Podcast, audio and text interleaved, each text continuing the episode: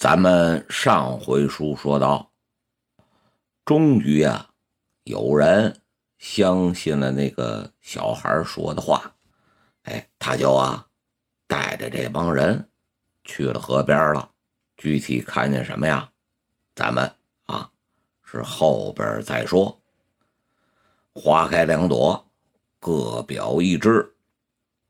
咱们呀，先说有位。刑警队长，他叫马哲。他呀，哎，一睡就睡到啊凌晨两点零六分了，被刑警队那个值班的呀，叫小李的给叫醒了。他那个老婆呀也醒过来了，被刑警队值班的那个小李一个电话。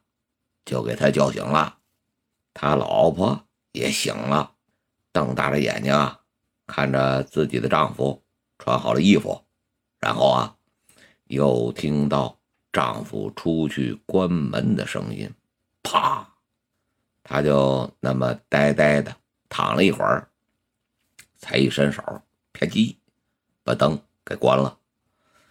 马哲呀，来到局里的时候，局长。也是刚到，然后他们一行六个人就坐着呀，局里的那个小汽艇往案发现场就驶过去了。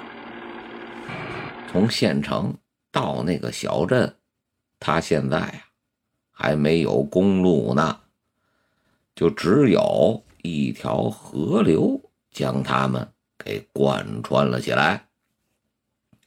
等他们来到案发现场啊，这东方都开始啊，微微的有些发白了。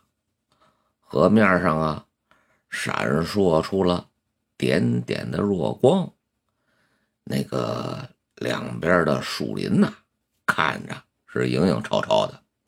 有几个人拿着手电在那边啊，在走来走去。手电筒那光啊。就在河面上一道一道的挥舞着，看到有人过来呀，就有几个人迎上去了。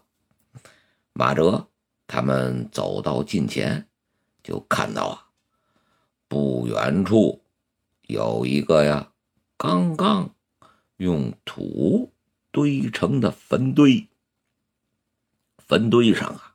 他竟然有一颗人头，因为天还没亮呢呀，那个人头啊，看上去是十分的模糊，像一块啊毛躁的石头。马哲伸手啊，就拿过身边那个人的手电筒，向着那个人头可就照过去了。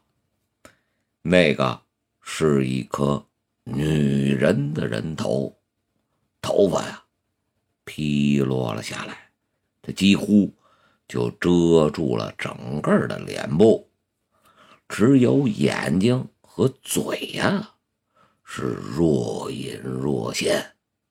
现场他保护的很好，他发现附近很多的青草都被。好多双鞋给踩倒了，于是啊，他马上就能想象出来，曾经有一大批的人呐来围观这个情景，包括呀各种姿态、各种声音的人，他都有。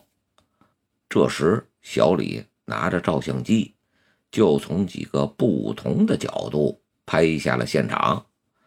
然后法医和另外两个人就走了上去，他们将人头取下，接着呀就挖坟堆。没一会儿，一具无头女尸就显出来了。马哲呀，这时他还在原地转悠呢。走着走着呀，他那个脚就突然。踩中了一种软绵绵的东西，他还没有看清楚呢，哎，就听到脚底下响起了几声鹅叫，紧接着呀，一大群鹅纷纷的可就叫起来了，然后乱哄哄的就挤成了一堆，又是啊四散开去。这时天儿啊开始亮了。局长走了过来，于是啊，两个人便朝着河边慢慢的走过去了。罪犯作案后，竟然会如此的布置现场，这马哲呀，他就感到很不可思议。局长看了看呀，那条小河，嗯，那你们就留下来吧。马哲扭头又看了看那群鹅，这时啊，这群鹅都已经安静下来了，在草丛里边啊是走来走去。有什么要求吗？局长啊，又问马哲。他皱了一下眉头，嗯，暂时没有。那就这样，我们每天联系一次。法医的验尸报告是在当天下午。就出来了，罪犯用的是柴刀，突然就劈向了受害者的脖子后边。从伤口来看，罪方将受害者劈倒在地之后，又用那个劈柴刀啊，劈了三十来下，才将死者的脑袋给砍了下来。死者呀。是死者就是住在老邮政弄的姚四婆婆。这时啊，小李在一旁边插了嘴了。这镇上啊，几乎每家每户都有这种柴刀，现场没有留下罪犯的任何作案的痕迹。从某种意义上说呀，现场。已经被众多的脚印给破坏了。马哲呀，是在这天上午见到的那个孩子。所有人都不相信我。那孩子呀，他竟然是洋洋得意。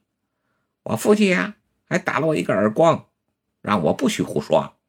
你什么时候发现的呀？哎，所有的大人呀都不相信我。那孩子呀。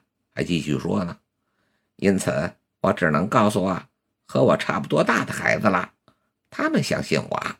孩子说到这儿啊，还装模作样的叹了一口气。哎，本来呀，我是想告诉大人的。你在什么时候发现的？这时啊，哎，孩子才认真的对待了马哲的问话。他又装出一副回忆的样子，在那儿啊装了老半天。哎，我没手表。马哲一听啊，他不禁就乐了。哎，大概是什么时候啊？比如说，天儿是不是黑了？或者呀，天还亮着呢？天没黑，孩子呀一下就喊起来了。那么说，这个天儿还亮着？啊不，也不是亮着。孩子摇了摇头。这马哲呀，他又乐了。这到底是什么时候啊？咱们下回分解。